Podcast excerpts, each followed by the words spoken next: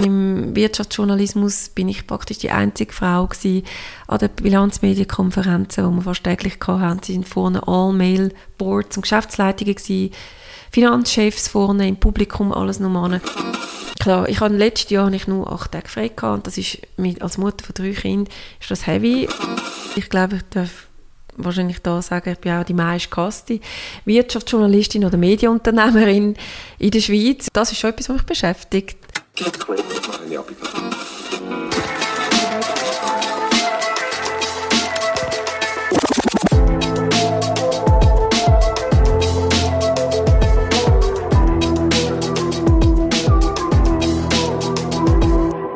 Du hast mir gezeigt, dass es sich lohnt, hartnäckig und geduldig zu sein. Wir haben recht lange gehabt, bis wir einen Termin haben gefunden und jetzt äh, sind wir endlich da. Patricia Leri, willkommen bei Kaffee Lunder. Danke vielmals für die Einladung. Ich habe wirklich gelernt, durch das Podcast und jetzt auch durch dich speziell, einfach nachfragen, bis es näher kommt. Ich finde immer, wenn es näher kommt, hast du keine Lust, keine Zeit, was auch immer. Und solange es näher kommt, einfach nachhaken. Und ich glaube, das hast du, du hast auch viel müssen nachhaken in deinem Leben und einfach dranbleiben, oder?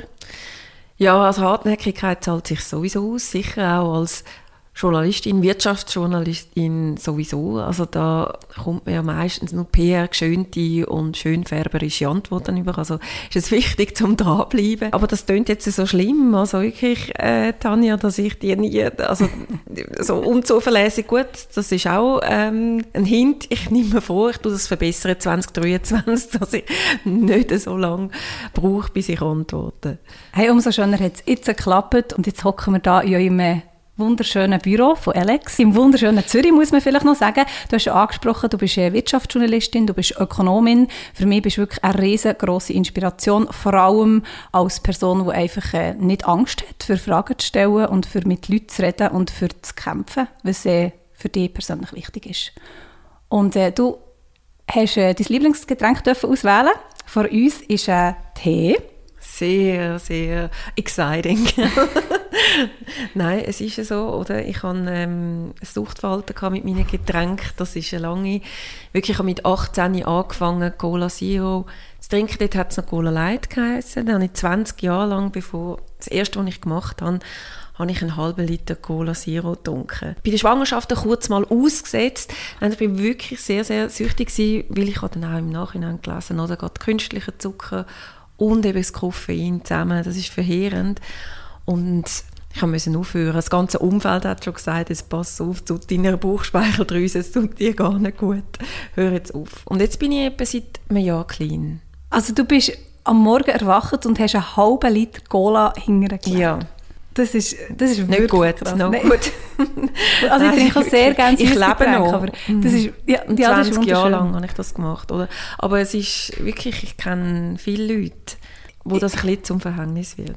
Ich muss ganz ehrlich gestehen, wo du mir gestern hast geschrieben dass du eben ähm, einen Tee, einen Räubus-Tee wünschst und nicht, ja nicht Cola Zero wegen der Sucht, bin ich Tee gekauft und ich dachte vielleicht, ja keine Ahnung, also logisch hast du einen da, aber ich habe so organisiert, bin den gekauft und dann bin ich so am süßes Getränkregal durchgelaufen und ich habe mir persönlich mega, mega schlecht ein Cola Zero siehst jetzt.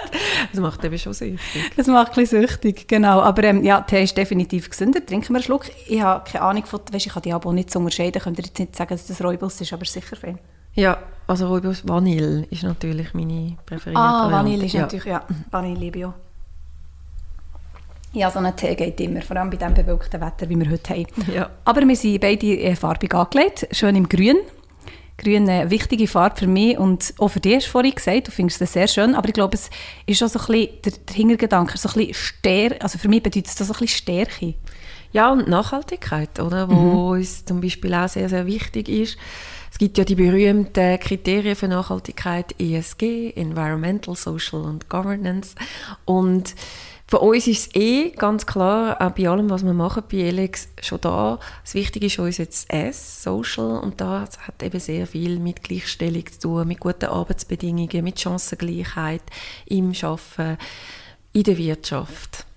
Bei dir ist ja das schon super früh gekommen. Du bist nicht einfach einmal am Morgen aufgewacht und hast gesagt, hey, ich will für die Gleichstellung kämpfen und etc., sondern bei dir war ja das wegen Mami vor allem auch, gewesen, wo, wo gar keine Chance hatte in der Arbeitswelt. Sie hat damals nicht einmal eine Ausbildung machen oder mhm. für, für Mädchen. Ja, also man wird geboren, um nachher eine Hausfrau und Mutter zu sein. Wie ist das denn so, weißt, als ich bei Kind war, war mein grösstes Problem vielleicht, gewesen, dass ich am 8 Uhr ins Bett muss und nicht bis um 9 Uhr aufbleiben Wie ist das für dich? Weißt, hat dich das wirklich jeden Tag eigentlich wie beschäftigt, im Unterbewusstsein und im Bewusstsein? Nein, also ich glaube, dass als kleines Kind merkt man das ja nicht so. Also man merkt, wie man spielt. Im Puppenhaus ist der Vater einfach hinter den Vorhang geworfen worden. Der war gar nicht rum. Gewesen. Ich glaube, es war eine Realität, gewesen, das traditionelle Familienbild für viele Kinder. Der ist fast nicht inexistent. Erst, als wir dann wirklich ein bisschen älter waren, ja, besser können reden und besser können denken, sind wir dann plötzlich interessanter geworden für ähm, Logik, Trainersachen oder Schach. Oder dann ist eigentlich erst mein Vater so richtig aktiv. Vorne war es natürlich die Mutter, gewesen, wo aber auch durch den Haushalt und die ganze Familienarbeit, Care-Arbeit komplett natürlich dort, äh, dort hat man zum Teil eben noch ohne Auto eingekauft, also die grossen Familieneinkäufe, Wäschmaschinen und Wäsche, wo viel mühsamer war und, und auch sonstige Maschinen wie der ganze Komfort noch nicht hatte. Also ich habe sie sehr einfach von morgen bis abend am Arbeiten empfunden, auch daheim. Mhm. Was ja eben eine Arbeit ist, wo leider in unserer Gesellschaft überhaupt kein Wert zugeordnet wird. Und das auch ein großes Problem ist. Oder weil der Wert eigentlich von der Care-Arbeit, das, was man macht, um auch andere Menschen zu pflegen oder großziehen, viel größer ist eigentlich als der eigentliche erwirtschaftete Wert vom BIP, vom traditionellen ähm, Bruttoinlandprodukt. Hat es so einen Schlüsselmoment gegeben, wo du hast gemerkt hey, das ist nicht okay? Ich habe vor im Zug überlegt, bei ganzen bei der beruflichen Vorsorge, BVG, da wirst du ja nur, also bekommst du nur Geld im Alter für die Zeit, die du geschafft hast. Das ist ja so das Ding, ähm, wo du eben auch kämpfst dafür, dass das nicht so ist, also wo du geschafft hast, äh, dass so angeschaut ist worden als Arbeit. Wir arbeiten ja die ganze Zeit. Und ich muss ganz ehrlich sagen, ich habe sieben Jahre bei der Bank gearbeitet und ich habe viel über Vorsorge beraten und, und geredet. Aber das ist mir noch nicht so krass bewusst gewesen, ehrlich gesagt, bis jetzt. Einfach so, ich habe es schon gewusst, aber bewusst ist es mir im Fall erst vor ein paar Monaten geworden. Ja, und das sind sich viel, viel zu wenig bewusst. Das müssen wir wirklich dafür ähm, schaffen und kämpfen, dass das bekannter wird. Ich meine, bei der Geburt, beim ersten Kind von einer Frau hat sie schon 68 Prozent Einkommenseinbuß, beim zweiten dann noch, noch mehr und beim dritten noch mehr. Und es geht ja nicht nur eben um die Einkommenseinbuß, also der Lohn, wo man dann nicht hat, sondern wirklich, wie du sagst, das ist alles dann vorsorgerelevant. Also alles, man verzichtet nicht nur auf den Lohn gerade in der Situation, sondern auch zukünftig Teil in der Vorsorge, wo ja der Arbeitgeberin und Arbeitgeber wirklich die Hälfte, zum Teil sogar mehr als die Hälfte zahlen für die Vorsorge. Und wir sagen auch immer, man muss mindestens 70 Prozent arbeitstätig bleiben, sonst hat man einfach dann den Lebensstandard nicht. Zum einigermaßen den Lebensstandard im Rentenalter können aufrechtzuerhalten. Wir haben jetzt ein paar Minuten vom Podcast, hast schon x Zahlen und, und Facts äh, gedroppt, würden die Jungen sagen, rausgehauen. Ich, ich habe mir immer wieder überlegt, wenn ich, wenn ich Posts anschaue, Interviews mit dir anschaue oder irgendwie etwas höre von dir, wie geht es, dass du die Zahlen in deinem Kopf behaltest? Ja, also ich kann mir das einfach viel besser vorstellen. Für mich wird erst etwas beschreibbar oder das Problem, indem ich auch wirklich Zahlen und Fakten habe. Und für mich ist es sehr, sehr schwierig zu diskutieren, man sagt ja auch oft, es gibt Leute, die einfach sagen, ja, in meinem Freundeskreis, in der Nachbarschaft, sagt man so ein bisschen anekdotische Evidenz heisst denn das, einfach das, was man sonst so ein bisschen in der Bubble gehört und dann so argumentieren.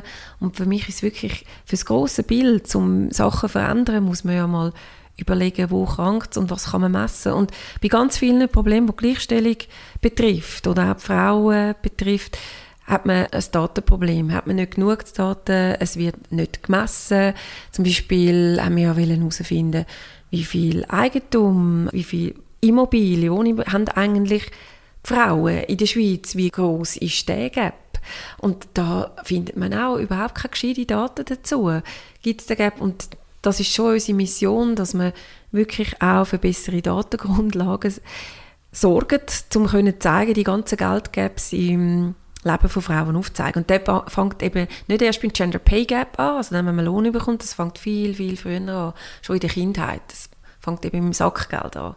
Und das ist so wichtig, dass man dort ähm, ja, auch zeigt, ein Problem kann man erst immer lösen, wenn man es zuerst messt. Und darum ist das Messen, darum sind Zahlen so extrem wichtig. Wenn wir die nicht haben, können wir gar nichts verbessern. Und ich glaube auch, du bist halt wirklich, wirklich interessiert. Das ist ja wie Schuh, die, die interessiert waren, die haben es geschnallt und die anderen nicht. Es ist aber auch noch ein bisschen mit der Sozialisierung. Es wird vielen Mädchen ja gesagt, Frauen können nicht rechnen, Sex mit der Hormon- oder der Hirngröße wird noch argumentiert. Also das haltet sich hartnäckig. Und dabei sieht man wirklich jede Studie, dass auch schon kleine Kinder Mädchen und Buben sind im Schnitt Zahlen genau gleich aufgeschlossen. Es wird wirklich sehr viel sozialisiert und auch auch über Generationen so trägt. Viele Mütter sagen dann nie einem Mädchen wieder, leider ist es eben so, dass vor Mütter mit den Töchtern und Vätern mit den Söhnen über Finanzen und Zahlen reden.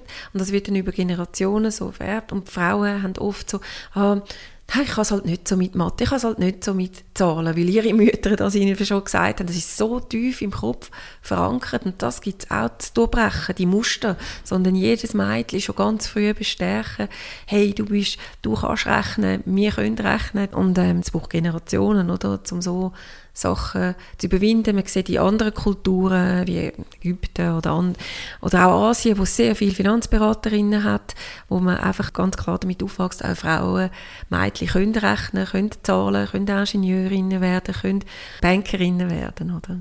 Das ist ein mega schönes Beispiel mit dem Mädchen. Ich habe am Wochenende mit jemandem geredet, über ähm, wie man mit sich selber umgeht. Und die Person hat mir gesagt, überleg immer, wie würdest du zu deiner Tochter oder deinem Gottenkind oder bei mir ist meine beste Freundin ist effektiv Fifi. Nicht hinterfragen. Ähm, und wie würdest du mit ihr reden? Und ihr würde ja nie sagen, hey Malea, weißt du was, du rechnen, das ist nichts. Ich sage ihr ja, hey, du bist doch gut im Also weißt, man tut ja Kinder in Regel, also, oder eben nicht, aber ich, so, ich finde es wichtig, dass man eben auch so mit sich redet. Ich habe Zeit lang auch immer gesagt, oh, ich kann nicht zahlen und zahlen. Und schlussendlich habe ich sieben Jahre bei einer Bank geschafft, also ein bisschen mit Zahlen umgehen kann ich schon. Ich glaube, eben sicher die Sozialisierung, wie wächst man auf, da müssen wir, auch wir Jungen jetzt dahinter, dass wir eben unsere Kinder, oder auch, ich meine, ich habe letztes Mal Malea gesagt, der Rasenmäher kann nicht nur der Papi. Irgendwie hat sie so gesagt, Rasenmäher macht der Papi und das macht die Mami. Und ich so, ah, nein, nein, Ja, nein, oder nein. mit den Farben, oder? Meine Söhne kommen dann aufgelöst heim und sagen, Mami, du hast gesagt, es gibt keine Mädchen in Bubenfarben. Und äh, mein Jüngster hat gerne pink. Oh, und jetzt hat der Vincent gesagt, es ist eine es ist eine Mädchenfarbe, was ich da anhabe und brüllt dann. Also es ist, mhm. ja, also die Klischees sind so viele in unseren Köpfen, auch in meinen. Ich habe mich auch ertappt. Ich habe meinen Söhnen auch mehr Sackgeld und Geld gegeben für Geschenke, Geburtstag und Weihnachten als meiner Tochter, oder? Dass ich was so sensibilisiert bin auf das Thema, dann habe ich mal zusammengerechnet, gesehen, was ich den Söhnen für Tech-Gadgets, Drohnen, Games, Ausrüstung geschenkt habe und ja, mein Mädchen so viel bescheidener ist oder einfach sich andere Sachen, die wirklich sehr viel günstiger sind, gewünscht haben. Wie ist das dann für dich, du, der eben tagelang kämpfst, gegen das, so in den Medien super präsent bist und dann ertappst du dich? Ist jetzt nicht tragisch, du hast es ja gemerkt, aber gleich, du hast äh, hast ja, ja, Fehler also, gemacht. Also ich denke, da wird es äh, hunderte von Sachen geben, so kleine Biases, oder wo man sagt, äh, Verzerrungen, verzerrte Wahrnehmungen, wo ich genau so lebe und mache, oder wie man es immer gemacht hat.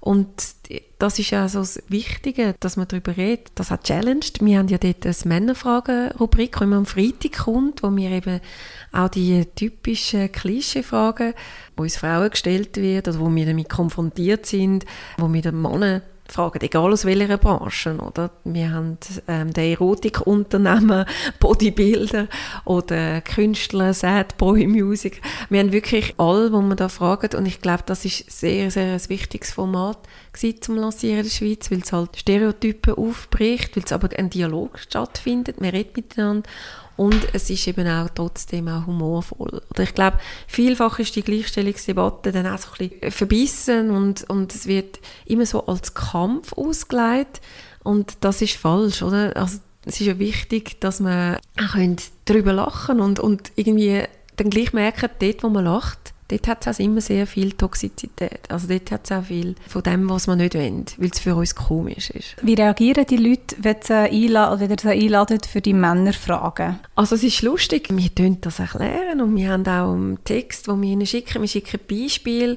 und sagen eben wirklich, dass wir alles umdrehen und dass ein das Konzept ist, zum eben auch zum Schmunzeln aber auch toxische Muster zu ähm, entlarven. Und es gibt wirklich viele Männer, Nein, ich sage mal viel nicht. Es sind, sind weniger, es ist die Minderheit, wo dann gleich das Format nicht so begreift und das dann gleich irgendwie weiterhin ernst nimmt. Das ist zum Beispiel, DJ Anton hat und, und Roger Schawinski, würde ich sagen, sind Beispiele gewesen, die das sehr ernst genommen haben, die Fragen und die ganze Ironie, oder, die wir machen und, und das Umkehren dann wie nicht darauf eingestiegen haben. Andere spielen das perfekt und, und äh, lustig, witzig mit. Ja, das ist ganz unterschiedlich.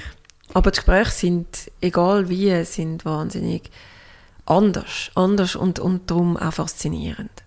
Ja, und es kommt halt einfach mega gut an, weil es, also es nimmt einem einfach Wunder, wie Roger Schawinski Männerfragen beantwortet oder auch ein DJ Antoine, der das Klischee äh, halt einfach mega erfüllt. Ja, absolut. Und Sie sagen ja dann selber auch, oder? Das ist jetzt ein Interview gewesen, das ich noch nie so hatte. Also ich glaube, es ist auch für die Männer spannend, sich auf das Experiment einzulassen. Und um das geht es ja. Und lustigerweise, wir haben fast keine Absagen. Also auch von CEOs bis eben zu Musikern und Co Comedians. Die sind alle extrem aufgeschlossen. Da muss ich schon ein Kränzchen winden, dass, gut, das weiss man ja, die Männer stehen schnell einmal vor das Mikrofon an oder vor die Kamera. Das müssen Frauen, das ist ja die ewige Diskussion, wieso braucht so viel mehr Anstöße und so viel mehr Anschubsen, dass Frauen das machen. Für mich natürlich klar, sie haben auch viel, viel mehr negative Reaktionen zu befürchten. Oder man beurteilt sie, gerade auch vor der Kamera, gerade im Fernsehen, das haben wir ja dort auch gesehen, was man anhat, wie man geschminkt ist, wie man auftritt, wie die Gestik ist. Gerade auch in der Arena habe ich selber wieder erlebt, als ich vor einem Jahr einen Auftritt hatte, hat mir Sandra Brutz gesagt, du musst dann schauen, es hat wahnsinnig viel, gerade Frauen kommen so viele Reaktionen über. Verschreckt dich dann nicht? Und tatsächlich, oder? Also, Was denn zum Beispiel? Also von, von Offerings für Treffen oder wo mehr einfach in, eine, in ein Dating reingehen, bis natürlich zu Hate-Kommentaren. Hate ist etwas Grosses, was mich so lange begleitet. Ich glaube, ich darf wahrscheinlich da sagen, ich bin auch die meistgehasste Wirtschaftsjournalistin oder Medienunternehmerin in der Schweiz. Ich frage mich immer, wieso, das ist schon etwas, was mich beschäftigt weil ich bin selber, selber ja sehr ein höflicher Mensch. Ich habe immer das Harvard-Prinzip angewendet, sehr höfliche Fragen, hartnäckig in der Sache, aber höflich im Ton. Ich habe das eigentlich immer angewendet. Ich bin auch nicht jemand, der gegen Personen spielt. Aber es zeigt wahrscheinlich, dass wir mit unseren Themen, gerade auch über die ökonomische Abhängigkeit, wirtschaftliche Abhängigkeit der Frauen und dass halt Geld wirklich die letzte Frontlinie ist zur Gleichstellung, dass wir da voll Finger in die wunden Punkte legen. Das sind Themen, wo man nicht will, dass die öffentlich diskutiert werden, dass man darüber redet, dass man das Ungleichgewicht entlarvt, die Gaps entlarvt, und, sondern lieber, dass die eben totgeschwiegen werden. Weil Ungerechtigkeiten oder, ist natürlich schon etwas, das sehr mobilisieren kann, auch Daten über eben grosse Unverhältnismäßigkeiten. Ja, das haben wir ja gesehen bei diesem absolut bekannten Interview mit dem äh, Verwaltungsrat von UBS. Dann zumal, ich muss immer mich konzentrieren, ich wollte immer USB sagen, das ist mein grösstes Versprechen vom Leben, wirklich. Äh, das kann man noch nachschauen, tatsächlich auf der äh, SRF Play-Seite, bin das letzte Mal nachschauen, es ist herrlich, wie du halt einfach hartnäckig bist geblieben und die einfach nicht mit der erstbesten Antwort hast zufrieden gegeben, so wie man das im Journalismus eigentlich lernt, aber ich weiß es selber, es ist so schwierig, wenn man jemanden vor sich hat, der gesellschaftlich ob dir ist, ein Mann ist, ein Unternehmer ist und du bist halt dann zumal eine junge Journalistin gewesen, das war einfach ein Klischee gewesen. und wie du wirklich ihm gegenübertreten bist, das ist richtig, richtig krass und das ist ja wie logisch, dass, äh, es irgendwo durch einen Hate gibt und gleichzeitig spornt dich auch an, oder? Also die Kraft musst, musst du ja von irgendwo nehmen, für eben zu kämpfen und egal wie, wie, wie schlimm die Artikel sind, zum Teil sind sie schrecklich. Ich habe heute Morgen im Zug wieder einen gelesen und ich muss sagen, wow, wie hat man sich dafür so etwas zu schreiben? Also wirklich krass. Spornt ja, ja, das also an? Wir kommen natürlich hunderte Kommentare über, die tue ich jetzt auch regelmäßig immer wieder mal veröffentlichen. Es gibt ja viele Leute, die sagen, mit Gleichstellung ist erreicht, wir müssen gar nichts mehr machen dann tue ich das einfach regelmäßig zeigen, oder wie gedacht wird oder wie gehetzt wird. Wir haben ja dann auch Inside Badeplatz müssen verklagen, weil die so sexistische Artikel geschrieben haben. Es ist natürlich nicht gern gesehen, dass Frauen in eine Männerdomäne vordringen, gerade jetzt wie der Finanzbereich, wo wir halt wirklich sehr viel Finanzbildung, aber auch Vermögensberatung, Finanzberatung anbieten, Produkte haben, wo besser auf Frauen zugeschnitten sind und halt vieles herausfordern, was man bis jetzt immer gleich gemacht hat und wir machen es jetzt sehr, sehr anders. Und das ist wirklich, da merkt man, wie wagen die das überhaupt in dem Feld, sich reinzugehen, Aufklärungsarbeit zu leisten und das ist, das, das verstehe ich ja noch, oder, dass das natürlich für Aufsehen sorgt, aber der Hass, ich hatte ich ja schon vorhin gehabt, dann ist es eher mit der SAG, SRF verbunden gewesen. Dort äh, wird man sowieso Gebühren Zahlen, die quasi sehr hohe Ansprüche haben an alles, was bei SRF ist. Da habe ich eigentlich gedacht, als Medienunternehmerin hört das auf. Oder? Das ist mein Eigengeld. Wir haben das Eigengeld investiert. Wir haben selber Investorengelder, Pre-Seed Money, Startup-Kapital auftrieben, dass das dann verstummt. Oder? Vorher ist quasi, kann jeder mitreden, oder? Auch die Gebühren zahlen, zahlen ja eigentlich deinen Lohn. Aber es ist eigentlich noch viel schlimmer geworden. Also eigentlich dort, wo man sich dann sogar ja, wirklich privatwirtschaftlich emanzipiert hat und dort etwas selber aufbaut. Und dann müssen wir uns wehren gegen sexistische Artikel. Das haben wir dann gewonnen. Das ist aber ein Präzedenzfall in der Schweiz, hat es noch nie gegeben. In Separadenplatz hat dann auch im Namen von Elix müssen an Frauenhäuser spenden und das ist für uns wirklich also das hätten wir, ja, ich glaube auch für weitere Frauen haben wir jetzt da einen, einen Weg gegeben, um eben können klagen, wenn sie in der Presse, in der Öffentlichkeit eben weiterhin sexistisch über sie geschrieben wird und auch ich meine auch der ganze Hate, das ist sehr, sehr wichtige Arbeit, dass man sich da wehrt und auch die Zivilcourage dann aufbringt. Ja, im Vordergrund sieht es halt mega gut aus. Ich meine, du, du, du, du klagst, du gewinnst, der Post ist dann, hey, wir haben, wir haben geklagt, wir haben gewonnen, alles super, macht es auch, wenn es euch so geht. Wie sieht es hinter den Kulissen aus? Es ist ja nicht in äh, zwei Tagen erledigt. Ja, und, da, und das ist sicher so. Also jetzt haben wir ja den neuesten Fall mit Media 2 wo ich nie wählen irgendetwas mit sexueller Belästigung zu tun Sexismus oder auch Mobbing. Ich habe die Themen weit von mir geschrieben. Eben, man hat so den, den Reflex, man will erfolgreich wahrgenommen werden, positiv, ja nicht negativ wahrgenommen werden. Ich habe mich mit dem gar nicht ähm, beschäftigt. Dann ist Alex gekommen und wir haben Agota Lavoyer, wo wirklich eine super Kolumnistin ist, die über die Themen geschrieben hat. Und erst dort ist mir bewusst worden, wie Sexismus, Machtmissbrauch, eben die ganze Kultur und auch Wirtschaft in unserem Land durchdringt. Und wir haben dann das öffentlich gemacht, was uns widerfahren ist im Mediensektor, zusammen mit Kolleginnen auf der Redaktion da bei Elex. Das hätte ich alleine sicher mich auch nicht getraut. Und da gibt es natürlich auch wieder die entsprechenden Reaktionen, Victim Blaming. Und man hat zum Teil schon auch Angst um Familie. Es gibt ja auch ist, steht irgendwie mal jemand vor der Tür und dreht durch oder, und sieht einem so als Feindbild. Passiert das? Also gegen Familie sind auch schon, also bei den ersten Shitstorm sind sicher auch Bedrohungen gegen meine Familie gewesen. und ich muss auch sagen, der erste Shitstorm, das ist natürlich dann der schlimmste, oder? Da kann man nicht mehr schlafen, hat auch Panikattacken in, in der Nacht aber das durchlebt heutzutage jeder Politiker und Politikerin, oder, wo sich rauslehnt. Die in der Mitte sicher weniger, aber die an der Pol, ob links oder rechts, die erleben ja grausamste Bedrohungen und, und Hass. Und das ist natürlich auch eine Entwicklung, wo man, gar keine schöne Entwicklung. Und ich bin sicher nur eine von vielen, die das erlebt, oder? Und nach dem zweiten Shitstorm, man tauscht sich ja dann auch aus mit Leuten, oder? Auch Moderatorinnen und Moderatoren, die das selber erlebt haben oder Journalistinnen und lernen damit umzugehen. Oder? Aber es ist schon jedes Mal, wenn irgendwie ein Thema kommt, ein grösseres, hat man natürlich die Ängste und meine Familie hat die Ängste und meine, leider mein Partner liest jetzt jeden Kommentar noch. Ich habe da schon lange damit aufgehört. Ähm, sind ja dann Hunderte und sehr eben das Victim Blaming jetzt oder jemand, wo, ja, wo dann das Ganze das merkt man natürlich auch. Es gibt drei grosse Gruppierungen, die das Feindbild Feminismus haben, oder wo das ganz schlecht finden. Feminismus ist für mich das, dass einfach alle Menschen die gleichen Chancen haben. Ich glaube, da sind 90 Prozent der Menschen sind auch dafür, sind auch Feministen in meinen Augen. Aber es wird natürlich zum Teil anders dargestellt, gerade jetzt auch im deutschen Sprachraum. Im englischen Sprachraum ist das ja viel verbreiteter, dass man auch sagt, I'm a Feminist.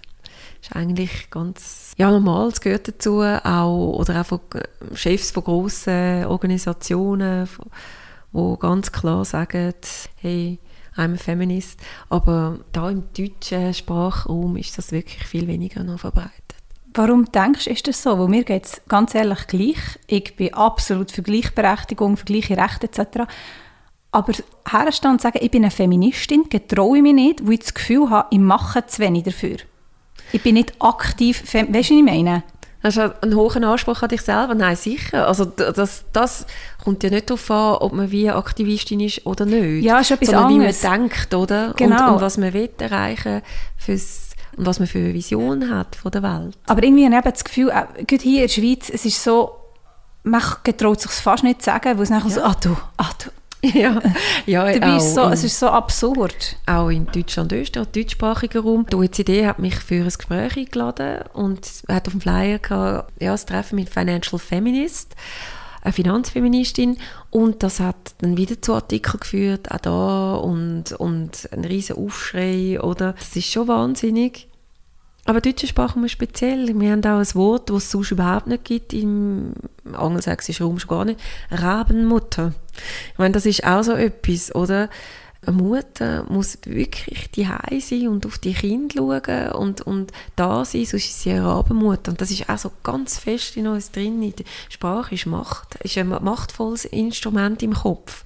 Und wenn wir schon mit dem Begriff aufwachsen, was macht das mit unserem Denken auch und unserem Verantwortungsgefühl, auch als Frau, als Mutter, das ist wirklich kulturell.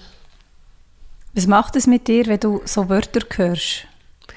Mit Rabenmutter, ja, bei mir ist es so, ich habe natürlich wirklich das Privileg gehabt, dass meine Mutter, wo schon mir so viel ermöglicht hat und auch geholfen hat, mich zu unterstützen in der Familie. Ich sage immer, so viel geschafft, wie ich kann. Das sieht man auch, wo die Frauen in Führungspositionen haben entweder einen Partner, der komplett daheim bleibt, sind aus reichem Haus, oder, wo sich können Personal leisten, entsprechend Nannies und alles, oder sie haben eben kein Kind.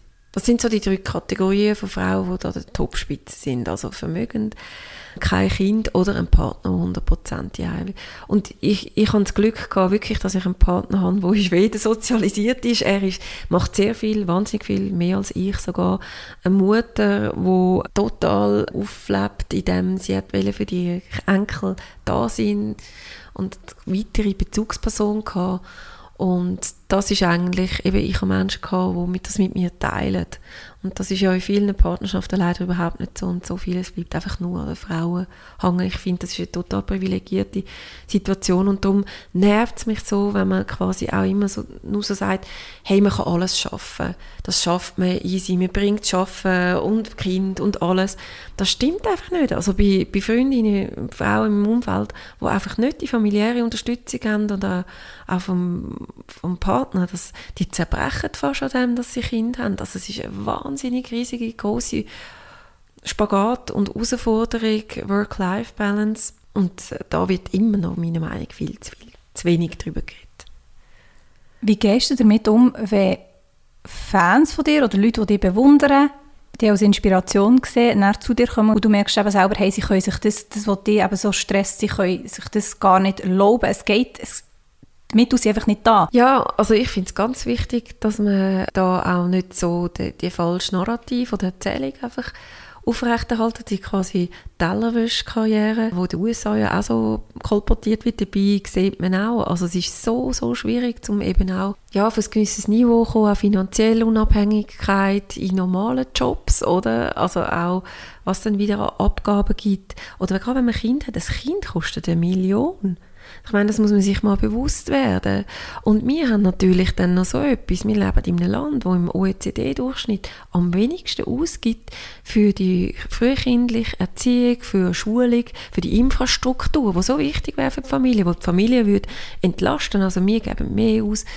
Das ist ja das berühmte Beispiel, wo in der Politik gesagt worden ist, also wir geben mehr aus für Kühe als für Kinder, zum Kind fördern. Und in so einem kinderunfreundlichen Umfeld. Und das äh, ja, überrascht es ja gar nicht, dass einfach auch Geburtenraten zurückgehen, dass man sich ja, tausendmal überlegt, wenn man eben wirklich nicht ein Umfeld hat oder eine Unterstützung, die einem hilft, oder, bei den Kindern zum Aufziehen. Es braucht ja das ganze Dorf, um ein Kind, kind aufzuziehen. Es braucht viele Bezugspersonen, viel Hilfe. Und wenn das einfach wie in ganz vielen Situationen und in der Realität, in der Real Life, ist es einfach immer noch, dass das so viel einfach an den Frauen hängen bleibt. Oder Müttern.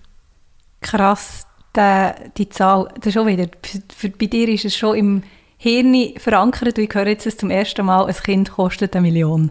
Ja, das ist, also das bin ich mir natürlich auch nicht bewusst gewesen. Ich meine, mit drei Kindern und es, wir machen jetzt auch Wochen, wie du man sagt, how, how, I spend, how much I spend in a week und bei uns ist natürlich ein Wochenende-Einkauf, also ein Wocheneinkauf für eine fünfköpfige Familie. Ich meine, das ist bei uns 500 Franken, oder, jede Woche mindestens. Dann kommen natürlich kleinere Einkäufe noch dazu. Das muss man sich auch mal können leisten Und auch eben dann auch mit Ferien. Das Schöne ist ja dann auch in der Schweiz, dass wir die Heiratsstrafe haben. Also wenn du noch verheiratet bist, beide arbeiten, dann kannst du dann gerade die Ferien ganz streichen, weil es wird ja dann noch die Einkommen werden zusammengezählt, kommst in eine höhere Steuerprogression, zahlst noch mehr Steuern. Gerade die Individualbesteuerung sollte jetzt kommen, zum Glück. Ist ja durchgekommen, aber das wird noch Jahre gehen, bis das implementiert ist. Und das ist so unfair und, und, und, und so nachteilig. Das ist ein Beispiel oder, für Familien. Hey, du hast so viel ich sage es immer wieder, in deinem Kopf, ja immer so, der Patricia leere Kopf vor mir, du hast so viele Überzeugungen, so viele ähm, Sachen, wo du kämpfst dafür, so viel Interesse, du bist schon mega interessiert. Wie kannst du das alles ordnen? Weil der Tag hat halt gleich 24 Stunden. Wie, wie schaffst du das, jetzt ganz ehrlich, dass du überall dran bleibst, dass du die Zahlen mitbekommst, dass du das auch kannst merken dass du am, weißt, auch bei den Trends dran bleibst und gleich noch Zeit hast für dich, weil das auch wichtig ist. Einfach so, ja gut, Zeit haben für sich, da können wahrscheinlich viele Eltern sagen, okay, ja, das muss man dann einfach mal streichen. Das ist wirklich äh, leider, das kommt sicher auch zu kurz. Aber eben, ich bin ja natürlich nicht erst seit gestern dran. Ich meine, ich mache das über 20 Jahre, zwei Dekaden. Ich bin natürlich schon old in diesen Themen und, und bin an diesen Themen halt dranbleiben, Gleichstellung, gerade auch bei den Gaps, wo ich früher auch schon über Gender Budgeting geschrieben habe oder Vorsorgethematik. Da gibt es ja auch so etwas, oder, wo auch so wichtig wäre zum Wissen, das sperrige Wort Koordinationsabzug. Ich habe ganze Sendungen darüber gemacht, aber eben leider haben die vielleicht nicht alle gesehen, man kann sie immer noch nachschauen im Eco, aber das ist auch so etwas Nachteiliges für Frauen, weil viele Frauen Teilzeit arbeiten und nachher wird äh, quasi vom versicherten Teil wird einfach abgezogen, dann wird man nicht berechtigt, um die zweite Säule, um eine Pensionskasse zu haben oder weil man drunter bleibt. Das ist irgendwie so um die 22'000 Franken rum und erst ab dann eben kommst du sowieso in die Pensionskasse, nachher hast den Abzug, oder? Und das ist wirklich, gerade wenn wir mehrere Teilzeitstellen haben, ist es eben auch noch wichtig, dass man es bündelt und dass wir Arbeitgeber und Arbeitgeberinnen haben, die den Abzug nicht machen. Das haben wir auch, also ich meine, wenn sich ein Startup wie mir das leisten kann, wir haben natürlich viele Frauen Teilzeit und wir haben den nicht. Einfach, dass sie auch in eine Pensionskassenlösung überhaupt reinkommen, dass sie genug verdienen und eben versicherungsfähigen Lohn haben. Das ist so wichtig und das ist auch bei Bewerbungsgesprächen, fragen nach dem, wie viel wird mit Abzug wenn ihr Teilzeit arbeitet, so, so wichtig für, für eure Vorsorge. Ja, es gibt, es gibt mega viel, was man beachten sollte, aber bei Bewerbungsgesprächen, bei, sonst einfach bei Lohnverhandlungen, und für das kämpft ihr ja auch, Alex. Die den Frauen näher bringen, hey, interessiert euch für eure Finanzen, nehmt das selber in die Hand, ihr könnt es, wir können es alle, es geht, ja. auch, es geht. Definitiv. Ja, und man kann es kann sogar Spass machen. Es kann Spass machen, ja. Wie, wie, hast du ein Beispiel, wie, wie kann einem das Thema Finanzen Spaß machen. Und ich glaube, es gibt jetzt ganz viele, die denken, ja, ja, ja, gehen, gehen mal auf unseren Instagram- oder TikTok-Channel. Es macht wirklich Spaß, auch sich da zu bewusst werden, oder? Ich meine, da kann man mit Budgetplanung kann man anfangen und how much I spend in a week und, und das mal ein tracken und schauen und was ist eigentlich wichtig, verschiedene Töpfe bilden. Wir haben auch viele Explainer, die einfach einfach sind, verständlich, auf Augenhöhe, der ganze blöde Jargon, der unnötig ist, wo man auch wie macht, gemacht hat, meiner Meinung nach, dass alle das Gefühl haben, sie brauchen eine Riesenberatung und ähm, können, können das nicht selber sich darum kümmern. Wir haben auch Money Hacks Kurs. Der ist ausgezeichnet worden, eigentlich auch von der NZZ, ähm, als ein wirklich von der besten Geldkurs in der, in der Schweiz. Ähm, da lernt man in vier Übungen eigentlich auch total die Angst vor dem Investieren und hat auch Lust, selber das auszuprobieren, kommt ein bisschen Tools über und alles. Das war ja schon immer so dein Ziel, gewesen, dass du das Ganze einfacher machen und auch zeigen, dass wir Frauen das können. Du hast Wirtschaft studiert, einerseits aus Interesse, hoffentlich auch ein bisschen, Andererseits, weil du hast zeigen hey, jetzt kommt da eine Frau und auch wir können das, oder? Ja, ja, das ist natürlich schon immer mein Ansatz gewesen, oder? Dass ich vor allem wollte beweisen, dass Frauen auch im männerdominierten Bereich sehr, sehr erfolgreich können sein, dass sie in männerdominierten Studien erfolgreich sind. Ich meine, das ist für mich natürlich schon ein bisschen die Realität. Ich bin jetzt 20 Jahre lang meistens die einzige Frau im Raum gewesen. Ich hatte eine Studiengruppe mit sieben Männern, Kommilitonen zusammen, die einzigen, treffen uns immer noch. Das sind ganz tolle Kollegen, aber ich habe im Wirtschaftsjournalismus bin ich praktisch die einzige Frau gewesen, an den Bilanzmedienkonferenzen, die wir fast täglich hatten. Sind vorne All-Mail-Boards und Geschäftsleitungen gewesen, Finanzchefs vorne im Publikum, alles Männer. Und jetzt muss ich sagen, bin ich glaube schon ein bisschen am kompensieren, überkompensieren. Es ist mega lässig jetzt. Wir sind 14 Frauen bei Elex und ja, ich liebe es. Ich habe mich noch nie so gerne geschafft und habe geschafft wie jetzt. Ja, da bist du definitiv am Kompensieren. Das ist das komplette Gegenteil. ja, obwohl ich glaube natürlich an, an, Vielfalt und Diversity, oder? Aber es ist natürlich so, bei uns haben sich bis jetzt sehr, leider erst sehr wenig Männer beworben. Das werden wir sicher dann auch in Zukunft. Wir schauen bei jeder Stelle und Ausschreibung wirklich auch, dass wir Männer ansprechen können. Ja, das steht ja immer ein bisschen Kritik. Ihr seid nur Frauen aktuell. Das ist ja auch nicht okay. Ähm, aber eben da, klar, die, die suchen Mann und gleich muss ja dann passen. Es bringt nicht, wenn jemand da ist, der nicht die gleichen Werte vertreten, oder?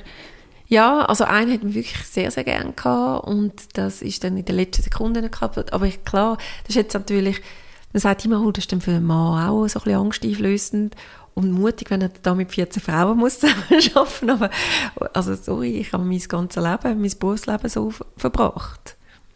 Und ich glaube, es, wird, es, gibt, es gibt schon Männer, wir finden schon noch, die zu uns passen. Als Gründerin von Alex oder auch als äh, Journalistin, du hast dich schon immer mega müssen rechtfertigen. Jetzt eben zum Beispiel, warum hat er nur Frauen im Team? Also es gibt x, x äh, Punkte, wo du dich immer wieder musst rechtfertigen musst. Wie ist das für dich? Weil Rechtfertigung ist ja etwas vom Schlimmsten.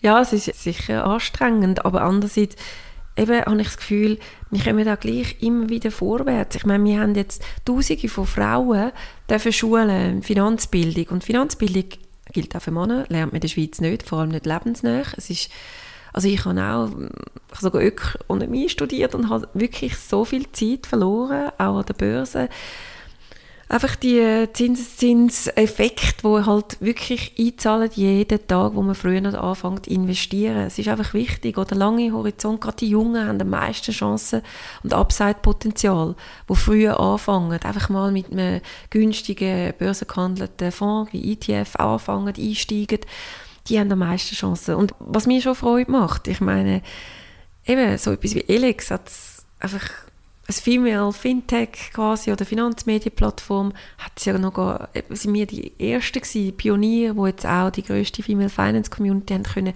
innerhalb von fünf Monaten aufbauen. Und dann wird die jahrelang gesagt, Frau interessiert sich nicht für Finanzen. Und du kannst eigentlich immer das Gegenteil be, ja, beweisen. Und das sind so die Meilensteine, die uns so gefallen. Eben, dass wir können Thema bewusster machen, gerade auch bei den Gen Z, die sind mega fit, also die sind wirklich aktiv, die wissen, hey, demografisch geht das Vorsorgesystem überhaupt hinten und vorne nicht auf, wir müssen etwas machen. Wir schauen das an und es interessiert uns. Und ich habe sehr viel Hoffnung in die Generation, die jungen Frauen, die jetzt kommen. Die sich für die Themen interessiert. Aber es gibt immer mehr auch Frauen ab 65, die dann wieder drei A-Gelder rüberkommen und sagen, jetzt bin ich wieder am gleichen Punkt. Was mache ich? Wie investiere ich eigentlich? Sinnvoll und, und nachhaltig und eben auch noch fair von den Gebühren her. Wie mache ich das?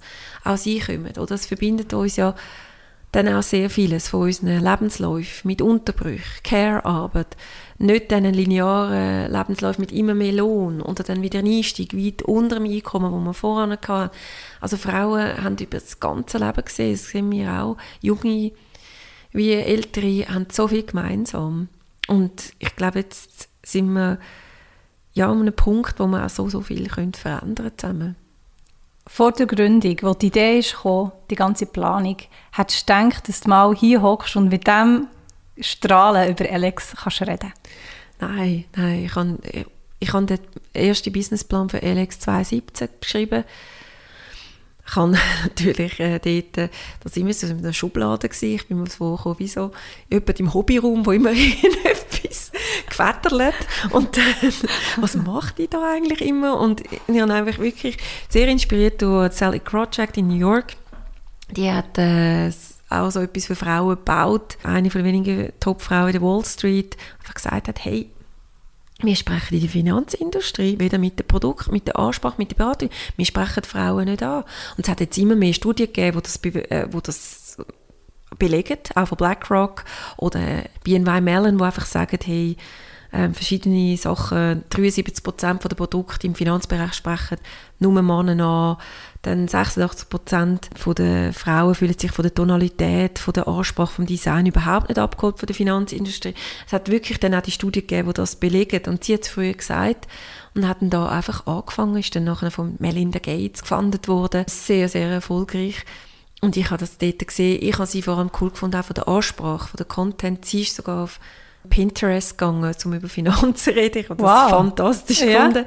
Und, äh, mal drauf kommen, ja, und ich werde die Inhalte jetzt auf Kanäle bringen, wo man eigentlich nicht würde erwarten, auch auf Instagram würde. Das ist es doch. So kann man doch wirklich Finanzen lebensnah vermitteln. Das packt doch die Leute und rüttelt sie auch auf. Und dann ist es aber natürlich, ich habe hunderte von Neins bekommen, oder nein, nein, nein. Also eben Frauen äh, interessieren sich nicht für Finanzen, was ist das? Da geben wir kein Funding, da gibt es kein Geld, auch für Investoren. Hast du das so gehört? Ja, Frauenfinanzen gleich nein? Ja, das interessiert niemand, ähm, ist auch belächelt worden. Schon ein unglaublich langer, langer Weg gewesen, aber I don't take no as an answer. Also für mich ist wirklich jedes Nein stachelt mich mehr an und ich glaube, das ist sicher mich voll der Typ. Also je mehr Widerstand, desto besser eigentlich, desto mehr Energie habe ich dann zum Partout und eben doch das Probieren, Probieren, aber ich denke, das steckt in allen von uns. Das steckt in jedem Kind, in jedem Mensch. Wenn ich so meine Söhne und meine Tochter angeschaut habe, wo wirklich also ein, der Mittler ist gerade extrem, sie gerade mit Laufen lernen. Wie viel Mal geht man einfach um, immer wieder geht man um und, und, und, und Kinder lassen sich nicht einmal, stehen wieder auf, stehen wieder auf. Es ist so tief in uns rein und ich glaube, wenn ein Mensch mal weiß, für was es, ja, seine Leidenschaft ist, was sein Herz zum Singen bringt, dann kann man so, so viel bewirken. Am besten natürlich, sage ich auch immer, mit dem Team sucht man ja, Partners in Crime, wirklich Leute, Frauen jetzt in meinem Fall, die das auch wollen, wie meine Co-Founderin Simon Züger und Nadine Jürgensen, die haben natürlich auch so ein Netzwerk reingebracht, so eine Power und Energie, Leidenschaft für die Gleichstellungsthemen, oder, wo sie in ihrem Bereich jeweils verfolgt haben. Simon Züger als Künstlerin, Designerin, wo uns auch jetzt challenged und immer fragt, du, macht man das wirklich so? Macht man doch anders? Also sie denkt da ganz anders und Nadine Jürgensen, die natürlich als ähm, Gesellschafts- und Politikjournalistin, als Anwältin auch wahnsinnig viel auch für die Themen sich eingesetzt hat, Vereinbarkeit, auch politisch wahnsinnig gut vernetzt ist.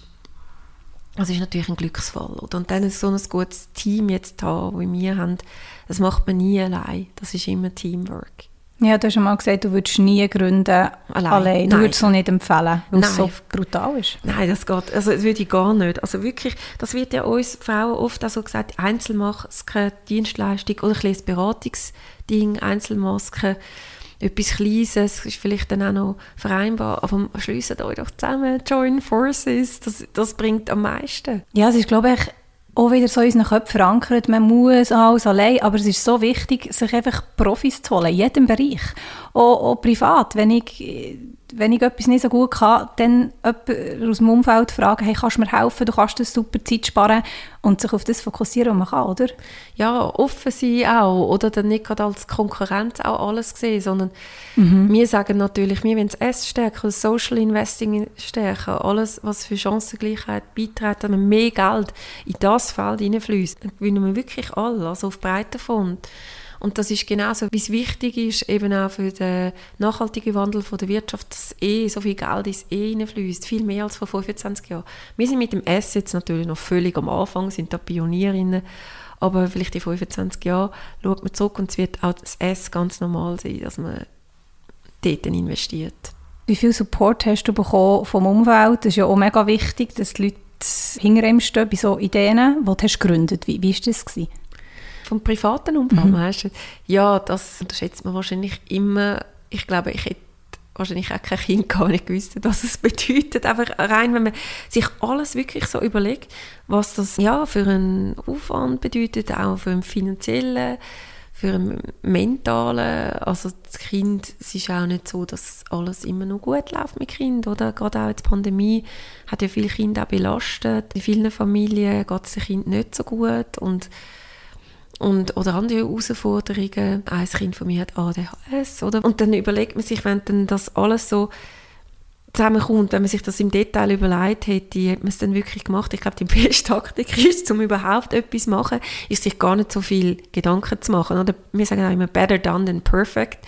Überlegt das gar nicht so viel, fang einfach mal an. Und auch wenn es im Kleinen ist und alles ist überhaupt noch nicht perfekt, Step by Step kommst du dort an, aber such dir vor allem auch Mitstreiterinnen, andere Menschen, die mitziehen, die gerade auch noch in anderen Bereichen noch so viel mehr mitbringen.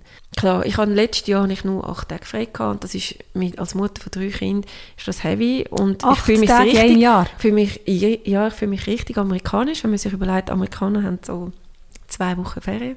Mm. Also so und das habe ich jetzt das Jahr schon auch gesagt, das muss ich ändern. Auch meine Co-Founderinnen, die das viel mehr einfordern, die auch noch jünger sind als ich, die das besser leben, auch mit Vereinbarkeit mit der Familie.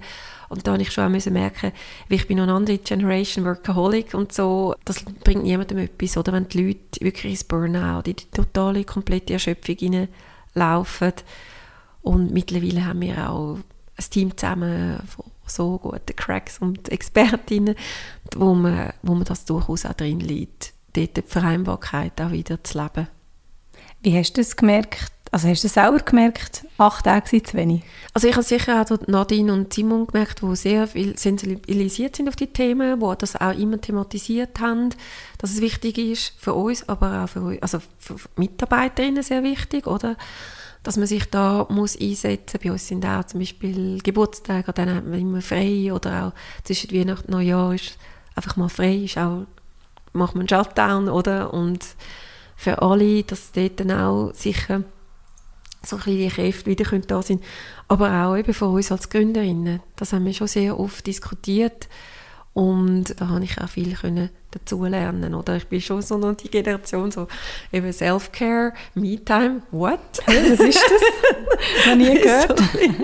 hm? ja.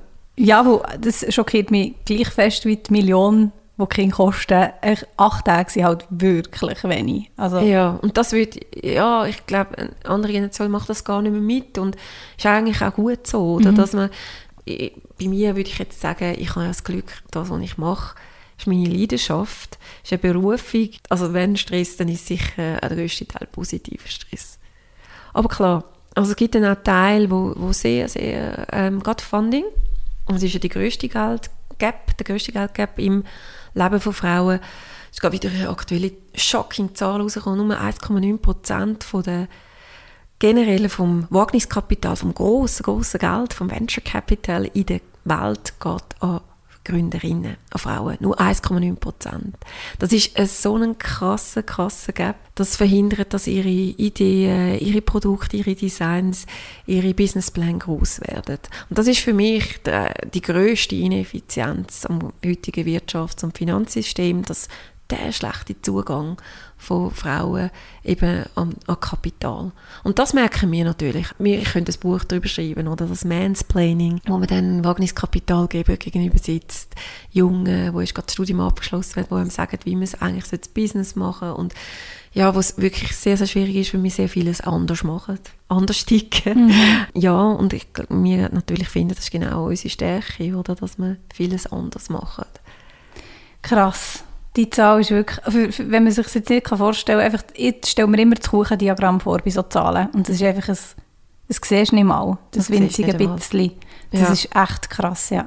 Ja, und eben, also, es ist einfach ein Fakt. Wie gehst du damit um, wenn du Fakten hast, effektive Fakten, da kann man nichts daran ändern und ihr glaubt, also dir wird nicht glaubt, weil zum Beispiel bei ihrer, ihrer Talkshow hast du über einen Anlagenhorizont geredet, dass der wichtig ist. Mhm. Und der ist nicht, es ist eine riesige Diskussion, ich glaube 10 Minuten und alle, die auch nur annähernd mit Anlagen zu tun haben, wissen, der Anlagehorizont, also wie lange du das Geld anlegst, ist etwas vom Allerwichtigsten und du hast so müssen kämpfen für, wie ist, also ich würde wirklich, ich habe die, die Tagshow geschaut in einem Restaurant, ich fast ausgerastet vor meinem Laptop. Ja, also das ist, es ist ja wirklich für, für uns ein bisschen irritierend, wie wir kämpfen ja darum, dass man langfristig investiert und eben breit die Risiken streut, was einfach mega wichtig ist. Und große Börsenlegenden wie Warren Buffett, die machen auch nichts anderes, eben so Buy and Hold, kaufst mal die Sachen, also musst natürlich sagen, wertorientiert, was ist die wichtig, eben Nachhaltigkeitskriterien, dann kannst du das mal festlegen und dann musst du das eigentlich auch gar nicht mehr groß anschauen.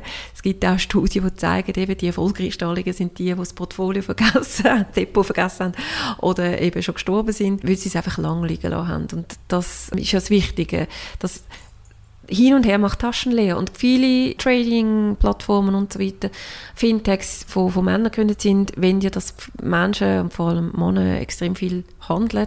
Und da möchte ich dann lieber die Männer davor schützen, von diesen Gamification von Apps, wo sie, wo sie richtig süchtig machen, dass sie traden. Und da sieht man einfach auch, dass 85% der Daytraders machen einfach Verlust, oder? Also mittelfristig und langfristig wahrscheinlich noch mehr.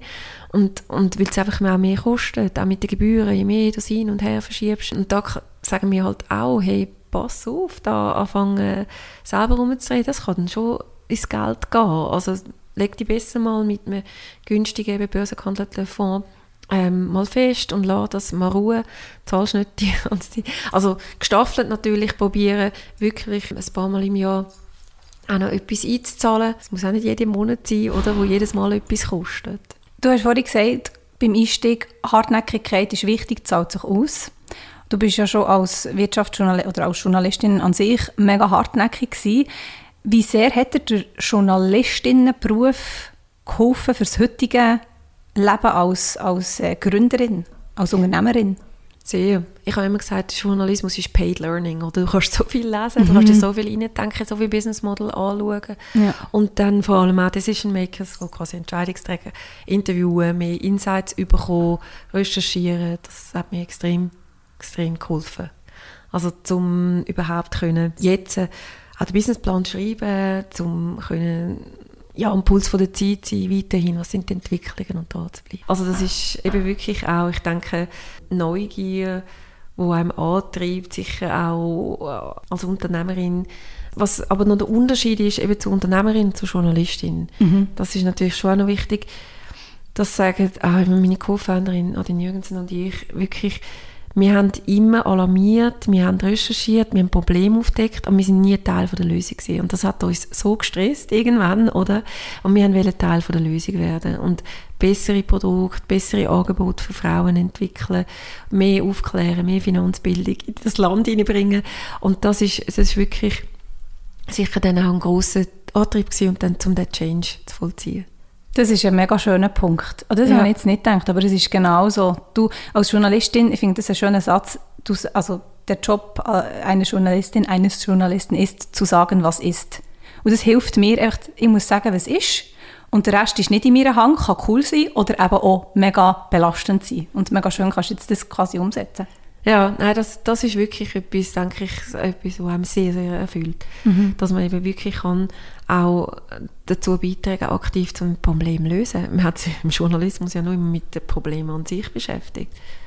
aber das ist so etwas, oder, wo ich finde, es hat vor zehn Jahren auch ein bisschen angefangen, Constructive Journalism, konstruktiver Journalismus ist mir persönlich sehr wichtig, auch in meiner Aufbruchkolumne, die ich drei Jahre geschrieben habe, auch für Ringe und den Blick, immer auch Lösungen anzubieten, den nächsten Schritt gehen. Eigentlich erwarte ich das von jedem Journalisten, jeder Journalistin, sich eben auch zu zwingen, wenn man ein Problem beschreibt, auch über Lösungen und innovative Lösungen. Und das habe ich natürlich gelebt als Journalistin.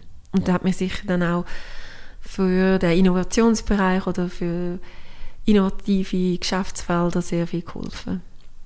Schön.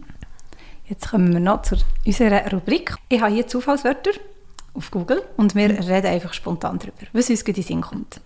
Zündschnur. Ja, also da habe ich glaube lange. Ich bin wirklich, also gut, bei mir ist es so, ich habe sehr viel Verträge und auch in der Familie bin ich so sicher die, auch eher schlichten. Ich wohne ja mit drei Männern zusammen, sie sind schon sehr temperamentvoll und so. Aber dann, wenn dann der berühmte Tropfen zu viel fast zum Überlaufen bringt, dann geht es dann aber los. Dann habe ich dann wirklich, dann sind alle mal ruhig. Wie sieht das aus oder wie tönt das? Ja, sehr laut. Nein, aber das ist dann wirklich. Aber ich glaube, es passiert nur einmal im Jahr oder so. Dann haben wir abhängig. Coca-Cola Zero. Ja, Coca-Cola Zero und die grosswirtschaftlichen Abhängigkeiten von der Frauen. 56 Prozent der Frauen können sich im zweitreichsten Land der Welt nicht finanziell selber über Wasser halten. Das ist krass und das müssen wir ändern. Noch eine Frage zu den Zahlen, wo du schon wieder mit Zahlen und Statistiken Sorry. kommst. Ich finde es super. Mühsam, ich finde, das, das Zeug gar nicht alles googeln und du hast es einfach in deinem Kopf. Wie, was würdest du jetzt jemandem wie mir empfehlen, der gerne so Zahlen auch würde wissen, aber die einfach nicht im Kopf behalten kann? Weißt du, zum Argumentieren auch? Also ich muss es auch visuell immer sehen und darum auf unserer Plattform, wir haben immer eine Zahl, oder? Das ist so ein bisschen auch ein Markenzeichen und du kannst bei uns auch, für, egal für welchen Vortrag oder Rede oder was auch immer, welchen Artikel findest du wahnsinnig viele Zahlen, ja. Und man könnte auch auf Instagram. Und ich muss sie immer sehen und eben fett und ja, plakativ. Und Diagramm helfen mir, wenn es um Prozent geht. Krass. Es kommt einfach Prozentsatz. das, also das hast du jetzt extra gemacht oder hey, Google lost mit und äh, also Google lost definitiv mit, das ist klar, aber bringt jetzt wow. einfach nur Wörter, die mir gefallen. Ja, ja Prozentsatz. Prozentsatz. Also ich ich fände es extrem schön, wenn wir gleich viel Geld in der Hand von Männern und Frauen haben und der Gender Wealth Gap, Vermögensgap, wo leidet Frauen auch oft klein, abhängig und ähm, ja, auch hin, hinten dran und hinten lässt, wenn man den könnte schliessen und so würde ich sagen Prozentsatz 50-50. voilà, sehr schön. Standardfrage bei Kaffee Holunder, für was bist du spontan dankbar? Dankbar also sicher für, für alles, dass überhaupt ich eben auch dank meiner Familie und mit der großen Toleranz an meiner Familie darf für etwas kämpfen, was mir sehr wichtig ist, was für mich eine Lebensaufgabe ist und wo ich sicher auch bis 90 oder 100 wird machen sehr schön. Das, was deine Mami leider nicht hat können, darfst du jetzt. Das ist ja. natürlich ein mega Privileg. Dank auch ihrer Hilfe und Unterstützung. Schön. Ich bin dankbar, bist du heute da gewesen bei Kaffee Holunder. Habe ich in diesem wunderschönen Büro von Alex dürfen vorbeikommen. Ja, danke vielmals für das ein bisschen andere Interview. Sehr lässig mit dir.